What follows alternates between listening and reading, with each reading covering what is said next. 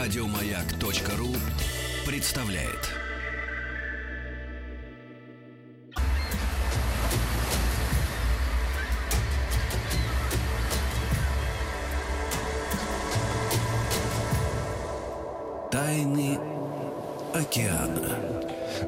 Вечер, Вахтанг Махарадзе, Павел Картаев. Добрый вечер. И сегодня у нас в гостях Алексей Никулин, ведущий телеканала «Моя планета». И тема у нас «Средиземное море». Ну, я понимаю, мы будем, наверное, с каких-то м, практической точки зрения его рассматривать в большей степени, чем с научной. Ну да, например, э, как понырять или как управлять яхтой, куда заходить, где жить. Вообще вот э, такие тонкости доступны нашему гостю сегодня. Леш, э, с чего начать надо Добрый вечер подготовку? начал, Добрый да. вечер, во-первых. Добрый да. вечер. С чего начать подготовку к такому большому увлекательному путешествию? Круизу своими руками. Ну, то есть, вот как сотворить себе отдых? Да, да, с чего? Ну, для начала надо просто обучиться. То есть получи- Или даже, я бы, я бы сказал, даже сначала не обучиться, а сходить с кем-нибудь э, в плавание. Мгм. И не Смотреть- обязательно по морю, а можно и по реке, да? С кем Не-не, лучше все-таки в море, всё-таки. чтобы это была реальная э, волна, чтобы это были острова, чтобы это было реальные условия какие-то мореплавания. И понять, насколько тебе такой отдых подходит. Мгм. Потому что хотя это яхта, это и дом, и средства передвижения, все-таки это, я думаю, это подходит не всем, но многим. Поэтому надо понять, насколько человек адаптирован к морской болезни. Ну, 3% людей морской болезни не адаптируются. И никакими таблетками не снимаются синдромы, да? А, Ну, я думаю, что нет. Ну, просто так, э, ну, физиология такова, что вот 3%, 2-3% ни при каких условиях не привыкают. Остальные 97, они морской болезни там либо вообще не болеют, либо через день-два они адаптируются и совершенно, нормально себя чувствуют. Ну, день-два придется немножечко, да, не головокружение и обязательно. остальное. Нет, скорее всего, это будет такой вот, ну, какие-то такие э, ощущения ди- дискомфорта, вот не более того. Ну, и, и есть тоже, если ты понимаешь, что ты идешь в море, да еще и погода может быть не очень... э, ну, таблеточки есть, конечно. Ты можешь э, сначала таблеточками затянуться, а потом уже привыкнуть, наверное, сам по себе. Ну, э, с другой стороны, погоду можно выбрать. То есть, ну вот я, например, всегда смотрю прог- прогноз погоды. Зачем изнурять свой экипаж, если ты можешь, ну, какую-то непогоду, э, если позволяет обстановка, просто вот непогоду переждать. Лучше посидеть, выпить э, кружечку пива где-нибудь в таверне какой-нибудь, в рыбачьей деревушке, но никого не мучить. Если безвыходная ситуация, надо успеть к сроку каком-то. Ну да, да, приходится, но опять же не рискуя, а, в общем, осмотрительно, в общем, действовать. А как называется правильно водительское удостоверение? Лицензия. Просто А, лицензия. да, капитанская лицензия. Там Вот, тоже категории? Да, там есть day шкипер, то есть это шкипер дневного плавания, и есть э, э, яхтмастер. Это, скажем, такая высшая категория.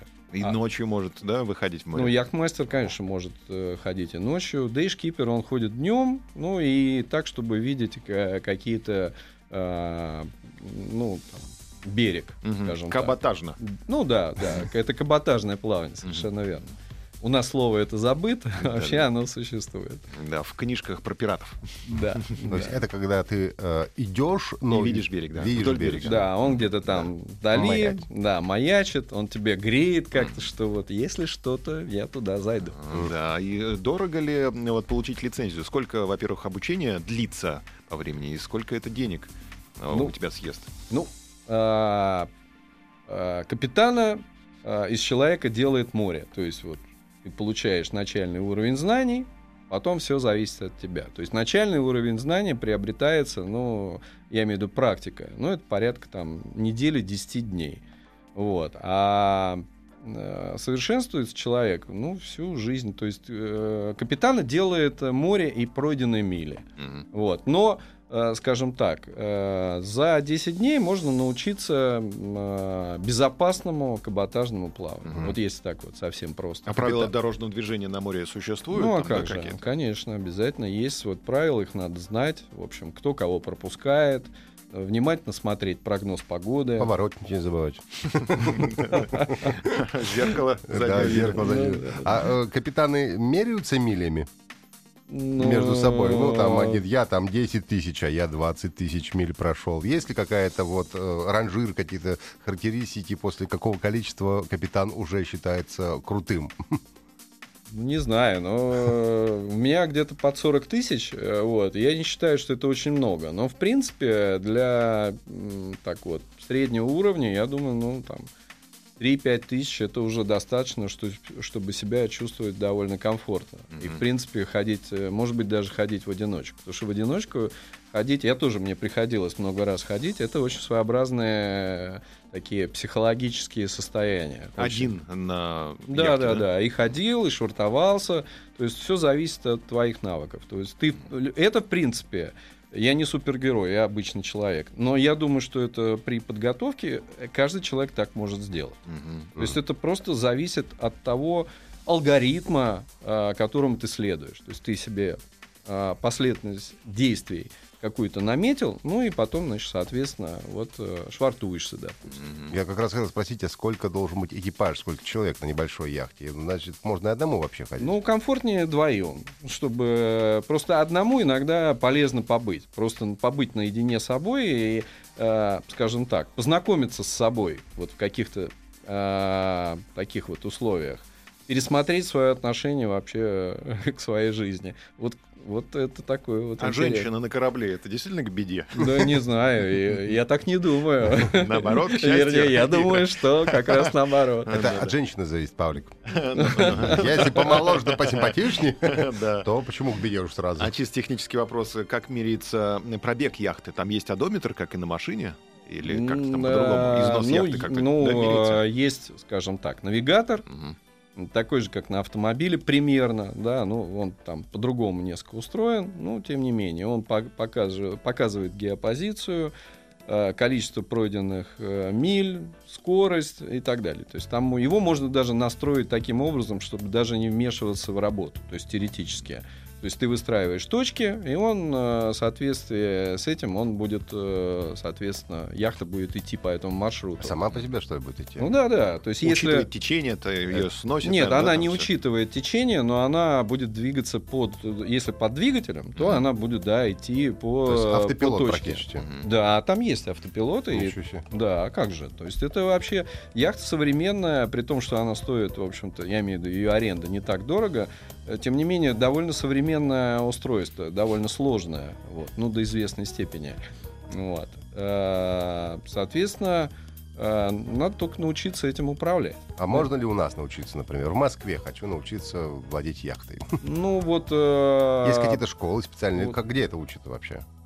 Ну, в Москве, ну вообще в России достаточно яхтенных школ, но учат они все в основном в море. Э. То есть на Москве-реке не научишься, да? Ну, это все равно, что вот в, в Сарачанах учиться г- горным лыжам. Можно долго, воодушевленно, вот, в течение там 10 или более лет, и так и ничему не научиться. Не, ну я, например, знаю э, просто в, силу своей специфики, например, дайвингу можно учиться в Москве, да, но потом на сдачу экзаменов тебя все равно на море повезут. Совершенно верно. Ну, здесь такая же условие. То есть, где ты собираешься ходить на яхт? Ты собираешься ходить в море. Там есть реальные условия. Волнообразование, а, ветер, а, погода, подводные препятствия. То есть это все должно быть э, учтено. В Подмосковье, ну, просто это невозможно. Хотя я хочу сказать, что, допустим, если взять Ладогу, а, как место, где можно ходить под парусом вполне успешно, то там, пожалуй, погода и вообще э, мореплавание, оно может быть где-то даже посерьезнее, чем в море. Ну, потому что там пресная вода, а в пресной воде волна образовывается несколько иначе. Она там круче, выше, злее, поэтому вот А, есть, э, а учат а, разница, да, между пресной водой и морской, когда ты, э, ну, обучаешься, или это не входит в теоретический Это курс? объясняют, то есть э, надо просто учитывать и показывают, как, как это вообще выглядит. Ну, то есть это надо просто понимать, Мгм. что плотность пресной воды и соленой, она разная.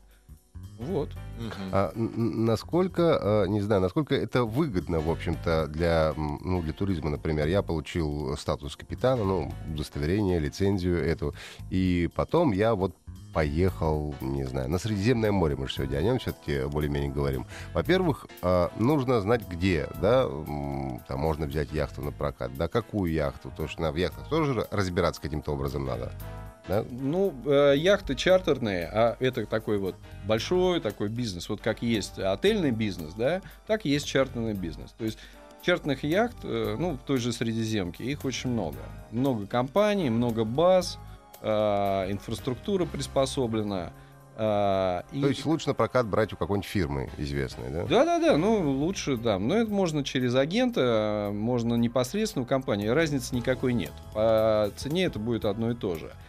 Но все эти чартерные яхты, они как грибы похожи. То есть, ну, э, ну чуть по-другому устроены как-то. Ну, э, понятно, что есть разные размеры. Но, как правило, э, механизмы управления парусами, они близкие. Двигатели, ну, их там 2-3 вида там, разных там производителей. Янмар там, или Ну, Условно говоря, если едешь на «Жигулях» или на «Лексусе», все равно это автомобиль, да? То есть, в принципе, основы одни и те же. Ну, я бы сказал так, что э, Лексусы капитану или там Мерседесы э, чартер, как правило, не дают. Ну, как понятно. правило, это Тойота. Мгм. Вот. Но не «Жигули». Ну, не Жигули. Мгм. Нет. Да, понятно. Давайте мы сейчас сделаем небольшую паузу и продолжим. У нас э, в гостях Алексей Никулин, ведущий телеканала «Моя планета». Средиземное море у нас сегодня. в Яхтинг. центре внимания. Яхтинг и, И воду- и о- дайвинг еще. Мы еще посмотрим, Да. что на дне. И вообще отдых на свежем Да, воздухе. скоро А вернемся. как же? Да, обязательно. Тайны океана. Э, Добрый вечер, Вахтанг Махарадзе, Павел Картаев. И сегодня на Средиземном море, ну, в практическом применении о яхтинге, о дайвинге и об отдыхе, в общем, мы сегодня говорим. А У нас э, в гостях Алексей Никулин, ведущий телеканала «Моя планета». И вот пока что мы про яхтинг все Да, пытаемся мы говорить. выяснили, что все-таки выгоднее самому обучиться, да, заплатив около 1200, да, евро. Ну, примерно, да. да. Или, если у тебя нет лицензии, тогда нанимай капитана. А так как это высококвалифицированный труд, то 1000 евро только за неделю ты Но заплатишь, я да, вот за его услуги. себе вспоминаю на том же Средиземноморье, э, когда ты ходишь, вот стоят яхты в марине, да, и там везде пр- прям надписи там, ну, не знаю, там, тысяча евро, там, это самое, и, ну, вот как я могу понять, хороший капитан, нехороший, плохая, хорошая яхта, нехорошая, то есть это самое. Можно ли вот так вот просто прийти и, не знаю, заплатить деньги этому капитану и с ним пойти в море, или лучше это делать через какую-то контору, через какую-то фирму официальную Отзывы почитать, может, где-то какие-то форумы есть специальные. Ну, как правило, вот э, либо агент, либо компания, они имеют вокруг себя ну, своих капитанов. Ну, вот, которые, ну, за которых не будет стыдно. Поэтому они привлекают знакомых людей, которые знают уже много лет. Соответственно, ты приходишь в компанию и говоришь, мне нужна яхта и мне нужен капитан. Ну и они начинают, собственно, спрашивать, а тебе нужен русскоязычный или тебе подойдет грек или хорват? Соответственно, если ты говоришь, что мне все равно, главное по-английски говорил, ну, окей, никаких проблем. Мгм. А какой пакет документов необходимо предоставить, э, чтобы арендовать яхту? Без капитана или с капитаном? Ну, э, давайте и так, и так посмотрим. Ну, если с э, без капитана, то есть самому, а, присылаешь им свою лицензию, вот, э, подписываешь договор, оплачиваешь а, какой-то аванс, за неделю до плавания оплачиваешь остальную часть, приезжаешь и принимаешь эту лодку как вот автомобиль прокатный. А размер депозита большой? депозита на повреждение. Ну, Ну он, да. э, он зависит от того, насколько большая яхта. Ну, вот если, допустим, он такая большая такая, ну, человек на 10, ну, она будет стоить в районе, там, может быть, полутора тысяч евро. А может стоить, там, допустим, 500. Вот. И это, в общем, зависит еще от политики компании. Мгм. Вот. Ну и, соответственно, когда принимаешь эту лодку, по списку смотришь, спас жилетов 6, значит, там, что там, паруса в нормальном состоянии, вот, проверяешь наличие всяких там штатных предметов, царапины какие-то вот тебе показывают, вот видишь, тут царапина, за это не отвечаешь. Все, Мгм. подписываешь и полный вперед.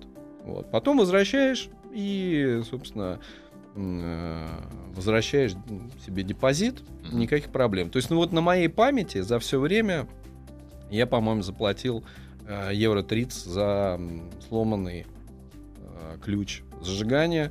То есть специально там никто не придирается, как правило. А как узнать, что у тебя на дне происходит? Вдруг ты на мель сядешь, и как сдернуть яхту с мели? Ну, лучше туда не попадать, конечно. А потому что... Есть какие-то карты, да, на которых указаны эти... Ну, да, конечно. места Есть, во-первых, ну, есть бумажные карты, есть э, карта, вот карт-плоттер, ну, это такая навигация, то есть экран такой вот, как компьютерный. Планшет, да, такой? Ну, да, он встроенный э, в штурманский стол, и ты там смотришь, собственно говоря, э, подводные какие-то э, препятствия, опасности. Э, Ну, то есть там э, морская карта, она довольно подробная. Но надо учитывать, что даже вот э, подробная морская карта, она все равно в некоторых регионах, она все равно отличается от реальности. Это факт.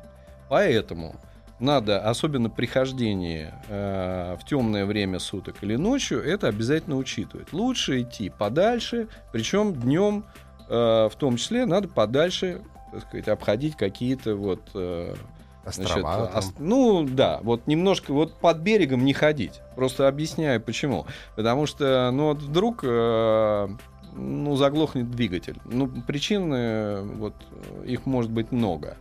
Это редко происходит, но это может происходить, как с автомобилем. Соответственно, если ты подальше от берега, у тебя есть всегда возможность поднять паруса, если ты шел под двигателем, и, соответственно, отойти и воспользоваться моментом. А если у тебя вот этого запаса нет, то ты начинаешь а, в такой вот панике принимать какие-то неверные движения, в общем, решения, и, И что может случиться в такой ситуации? ну, можно сесть э, на, на мель, можно сесть на камень. Ну, бывает и такое. Ну, вообще, яхты, насколько я себе представляю, я мно- много их видел в маринах так-то, и они, они, в общем-то, ну, достаточно на, мел- на мелководье могут ходить. У них Не такая уж глубокая, мне кажется, просадка. нет? Нет, два, как правило, это 2 метра. Ого. Это довольно... Ну, потому что у нее киль и бульб еще несколько тонн там свинцовый. Соответственно, ну, это довольно значительная осадка. То есть надо очень аккуратно с этим. Потом у нее есть... У яхты есть хрупкая часть, это перо рулевое. Оно сделано, как правило, э, из... э, Оно не стальное, а оно сделано из пластика. И, соответственно, повредить его а, тоже можно, и это надо учитывать, когда ты швартуешься кормой к какому-то малознакомому месту. То есть надо сначала посмотреть, а где ты будешь швартоваться, что у тебя там внизу. То есть, ну, то есть вообще психология должна быть такая у там, человека, у капитана. А, считать, что опасность чуть ближе, чем она есть на самом деле. Тогда все будет безопасно. Ну вот, А правда ли, что э, капитанам э, не нужно, например, э, получать э, шенгены там всякие, а можно заходить на своей яхте даже, ну, не знаю, в европейскую какую-то зону на какое-то время без виз? Там есть какие-то специальные м, правила и допуски для тех, кто э, э, идет на яхте? Ну, есть э, э, паспорт моряка, да, он действительно позволяет э, заходить, э, собственно, без визы. Но этот паспорт надо получить у себя в стране. Но, как правило, все предпочитают все-таки получать визу заранее. Ну и вообще лучше э, все документы оформлять правильно, тем более, что это не так сложно. А вообще все порты открыты для частных яхт? ну, ну, есть коммерческий порт, куда там, ну, просто, ну, яхте такой пластиковой, маленькой, скажем так, небольшой, там для нее просто места нету. Там большие суда, и ее просто некуда поставить. А вот э, обычные, скажем, вот яхтенные марины, ну, если есть место, обязательно найдут Мгм. э, место, поставят. А там парковка платная? Обязательно. Но она везде отличается. То есть, допустим, в Греции парковки, они, ну, вот так, муринг, так, по-морскому. Мгм. А, а, они, ну, очень недорогие. Они там иногда бесплатные, иногда это стоит 15, 20, там максимум 30 евро, ну, я в среднем. Сутки. Сутки, да. Но в эту стоимость иногда не входит вода и электричество, и поэтому это может быть бесплатно. А вот в Хорватии или, допустим, в Италии или на Сардинии, там марины довольно дорогие. Они могут стоить для там, 13-метровой яхты, они могут стоить, там, не знаю, 100 евро в сутки, 150 евро. Но там же включено и вода, и электричество. Ну, естественно, Подзарядить батареи, да. пополнить, да, танки. Да. Но в Греции вот, э, ну там, за 20 евро ты получишь воду и электричество, как правило. То есть там марины, вот, стоянки яхтин недорогие. А моторы дизельные, да, на яхтах? Да, да, потребляет примерно 2 литра, в среднем 2 литра в час. Мгм. 2 литра в час. Э, Неважно, сколько ты прошел, да, вот час молотит мотор. Ну, он литра. идет со скоростью 7 узлов. Вот примерно 2-3 литра в час он А, потребляет. У 7 узлов это сколько в километрах? И это примерно 13 э, километров в А, час. 13 километров в час. Ну, Да. так это неторопливо. Неторопливые, да. Ну, это нормально. Средства передвижения. Ну, да. Да. Но оно позволяет созерцать, в общем, мир. Мгм, Отлично. Давайте сейчас послушаем новости, да, и продолжим. У нас в гостях Алексей Никулин, ведущий телеканала «Моя планета». Э, Мы говорим сегодня о Средиземном море, о том, как по нему ходить и как в него нырять. И очень скоро Алексей расскажет нам подробности, как он однажды нашел самолет. Прямо на дне, на дне Средиземного моря. Давайте послушаем новости.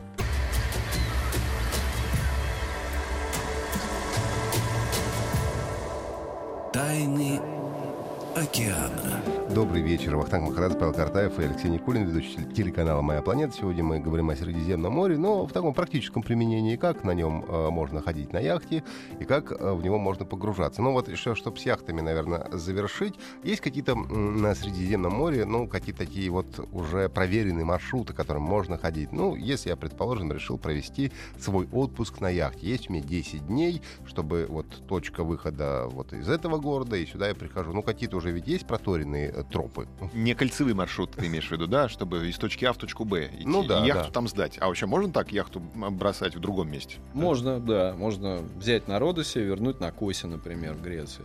Вот. А можно взять можно- на Родосе и А можно взять в там. Турции, а вернуть в Грецию. Ну, вот это вряд ли. В Турции нельзя уже ничего брать. Но это другой вопрос. Ну, хорошо, не в Турции. Взять в Италии, а отдать в Испании.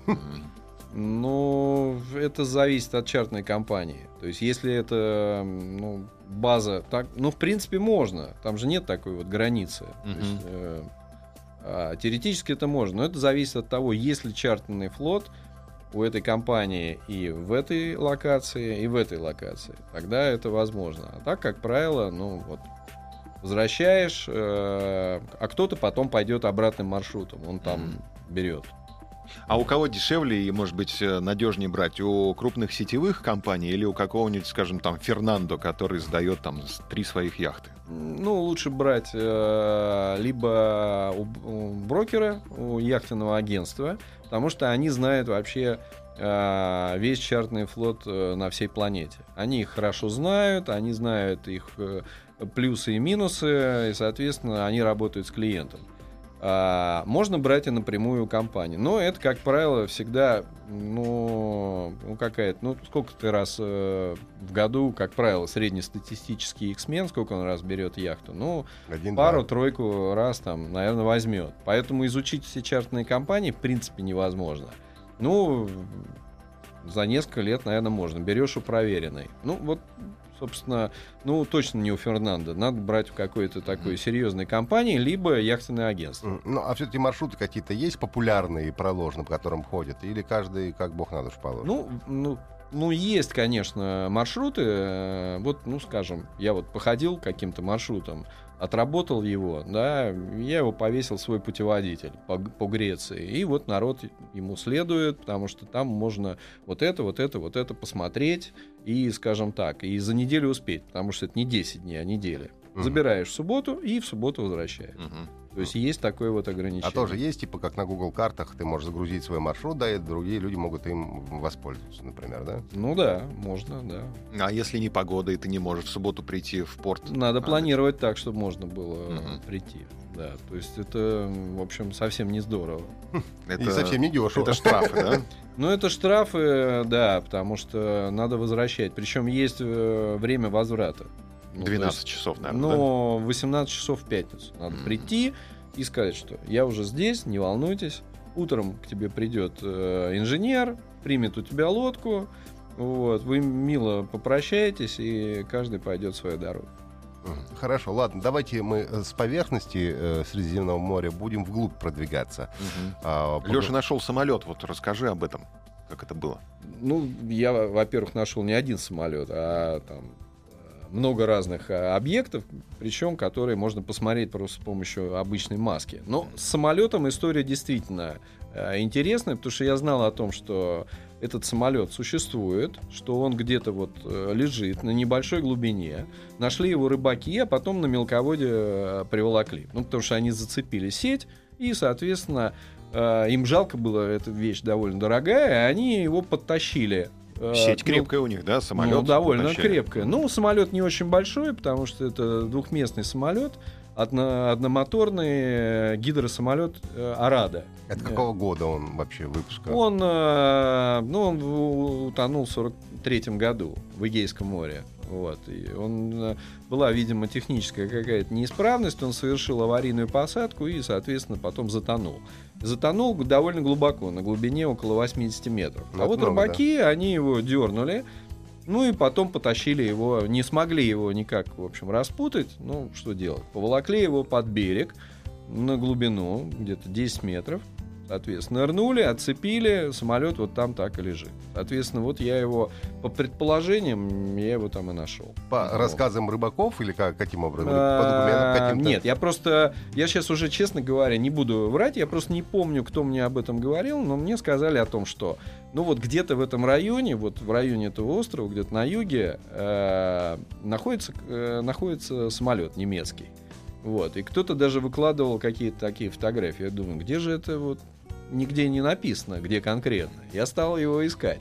И, в общем, по предположению, в общем-то, и нашел его на мелководье. Потому, потому что я посчитал, что, ну, а, насколько человек э, ныряет? Ну, без акваланга. Ну, метров 10, 8-10 метров. Соответственно, искать его надо как раз в удобной какой-то бухте, примерно на этой глубине. Ну, так и оказалось. А, Он- не знаю, бывает что-то за нахождение каких-то таких э, вещей, самолетов, кораблей, э, или это всем все равно? Ну, нашел, на- нашел, молодец. Какую-нибудь грамоту Возьми выписали там, я не пирожок, знаю, да. что Не, ничего такого, по-моему, никто не дает, но это становится достоянием их сменов, потому что они ходят, смотрят, там ныряют. Это интересно. А это это- уже объект показа, да, становится? Ну, конечно, это такой еще один элемент привлечения э, твоего внимания. Ночуешь, э, готовишь ужин в красивом месте, утром ныряешь в лазурную водичку, смотришь, что там под водой. Мгм. А Интересно. как-то разделены э, зоны влияния? Вот эти туристские объекты, они принадлежат одной фирме какой-то, или все окружающие капитаны могут э, сюда прийти и показать Нет, туристам? Кто угодно. Кто угодно. То есть, да, ни- никакие не дайверские ком- э, компании, никто вообще не вправе тебе указывать, где тебе нырять и, э, Да. собственно, да. Именно всегда это так бывает. Какой-то популярный дайвинг-спот, ну вот, например, тот же самый корабль. И ты приплываешь туда, и там уже пять кораблей различных фирм с разными дайверами, которые привезли сюда. в всех очередь, с- да, стоишь? Ну, они не то чтобы в очередь, они друг к другу так сбоку пристраиваются всегда. Ну, и бывает, конечно, на популярных каких-то местах бывает довольно, ну, А много насколько это народа. опасно нырять к таким э, объектам? Это же все-таки объект, э, представляющий опасность. Там, я не знаю, зацепился шлангом за какой-нибудь там этот винт там или еще что-нибудь там, какая-то ржавчина Технически, какая-нибудь. я имею в виду да, дайвинг. да. Ну, я повторюсь, что я не, в общем, я хотя и ныряю, ну, и с аквалангом в том числе, но дайвером я себя не считаю. Просто дайвер — это что-то другое. Вот. То есть не хочу быть тем, кем я не являюсь. А, но такие, конечно, корабли, это технический дайвинг, он сопряжен с определенными сложностями. То есть надо внимательно смотреть, куда ты там ныряешь. Если мы говорим о фридайве, ну, я не думаю, но это надо просто смотреть за своим здоровьем. Не каждый нырнет на 10 метров, соответственно, и не каждый зацепится за что-то. Ну, надо просто э, ну, быть осмотрительным, вот, ну, чувствовать свое тело, свой организм, насколько тебе комфортно ныр- нырнуть на 10 метров. Ну, вообще, что касается именно э, с акваланга, куда ты ныряешь, э, опасность представляют, как правило, только закрытые среды. То есть то, и это пещеры, если это э, корабли и самолеты, если ты захочешь заплыть вовнутрь и поплавать Да. внутри. Вот это э, представляет собой определенную опасность, здесь уже нужно быть внимательным. А когда ты оплываешь его сверху, смотришь, тут, в общем, конечно, нет Совершенно никаких верно, сложностей, да. никаких, в общем-то. Мгм. То есть лучше не приближаться, только глазками, руками не трогать, Нет, да? можно трогать руками, Ну, но... что, ржавый металл, там что-нибудь провалится или там что-нибудь Ну, главное, если не- он большой и не чувствуешь уверенности, внутрь не заплывай. Там действительно можно за что-нибудь зацепиться. Мгм. Вот, а снаружи, пожалуйста. Особенно на такой небольшой глубине детской, что называется, 10 метров. А нет желания что-нибудь отковырять от таких объектов, там, какой-нибудь это... Ну, желание, конечно, есть. Но я, честно говоря, ну, и мы нам приходилось находить э, на небольшой глубине вот русские корабли э, вот, в Греции. Но мы действительно поднимали какие-то артефакты, ну, по согласованию с греческими властями. Лучше этого без таких согласований этим не заниматься. Вот. Ну и впоследствии оформляли документы, отправляли это в Россию. Вот э, артефакты в Музей Вооруженных сил, кстати, в зале 18 Ну, века. то есть так просто, конечно, ты не вывезешь ничего. Ну, можно вывести, э, но это риск. И лучше этого не делать. Особенно не связываться никогда ни с какими амфорами. Вот это вот за этим вот, вот не дай бог даже осколок. Вот какой-нибудь осколок, особенно в Турции где-нибудь, это обязательно вот, Проблемы, да? будут большие проблемы. А может, это я тарелку разбил В ресторане, в ресторане, в да, гостинице, в и решил взять на память. Кино снимаем мы, например, тарелку разбил. Турки даже камешки не дают А, вывозить. Понятно. Давайте сейчас э, сделаем небольшую паузу и потом продолжим. Алексей Никулин, ведущий телеканала «Моя планета», на сегодня в гостях.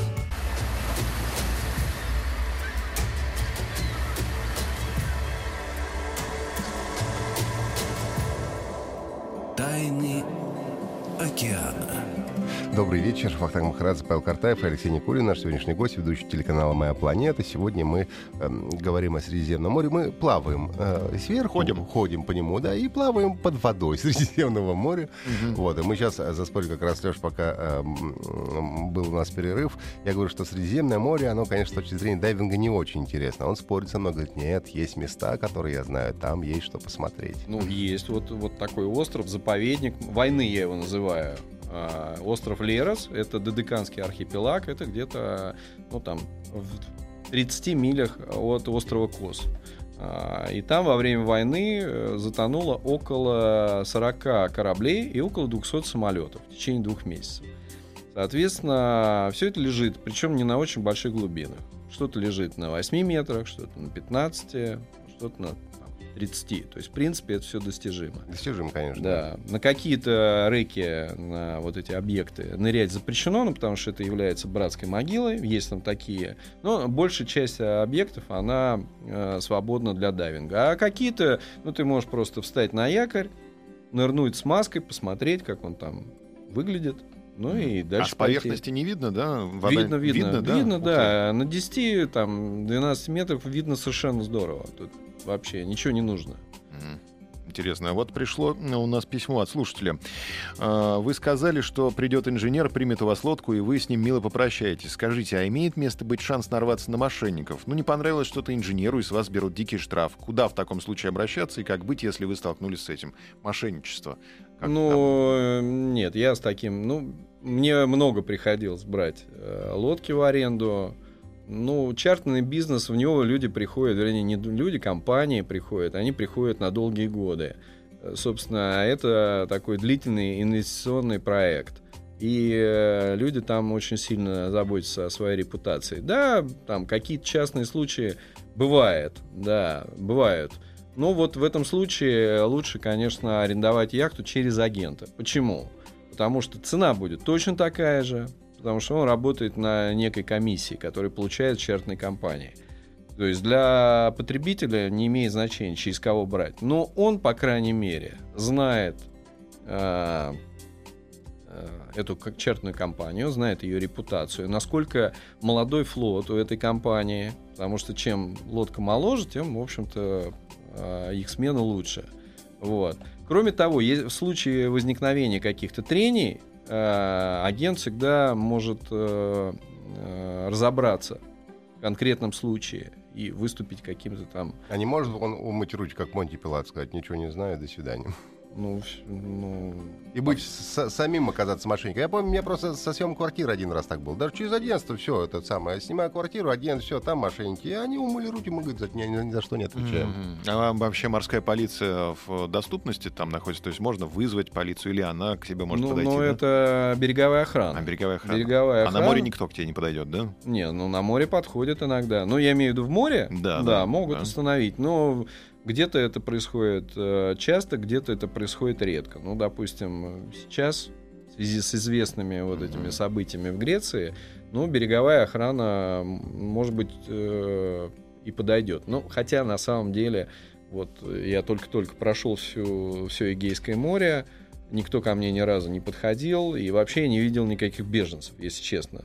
За там, 12 дней ни одного беженца я так и не увидел. Мгм. Вот. Ну, есть регионы, в которых э, ну, Костгард, э, соответственно, ну, так называется, Береговая э, охрана. береговая охрана, да, они могут подходить, вот в Хорватии они имеют обыкновение просто к любым э, яхтам Мгм. чартерным подходить, проверять документы и, соответственно... Мгм. А трубочка у них есть? Подышите в трубочку. Ну да, могут, наверное, и что-нибудь, если что- А на море какие правила? Там сколько промиль?